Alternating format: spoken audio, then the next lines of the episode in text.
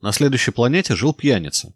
Маленький принц пробыл у него совсем недолго, но стало ему после этого очень невесело. Когда он явился на эту планету, пьяница молча сидел, уставясь на полчища бутылок, пустых и полных. «Что ты делаешь?» — спросил маленький принц. «Пью», — мрачно ответил пьяница. «Зачем?» «Чтобы забыть». «О чем забыть?» — спросил маленький принц. Ему стало жаль пьяницу. «Хочу забыть, что мне совестно», — признался пьяница и повесил голову.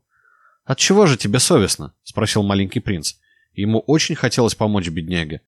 «Совестно пить», — объяснил пьяница, и больше от него нельзя было добиться ни слова. И маленький принц отправился дальше, растерянный и недоумевающий. «Да, право же, взрослый очень-очень странный народ», — подумал он, продолжая путь.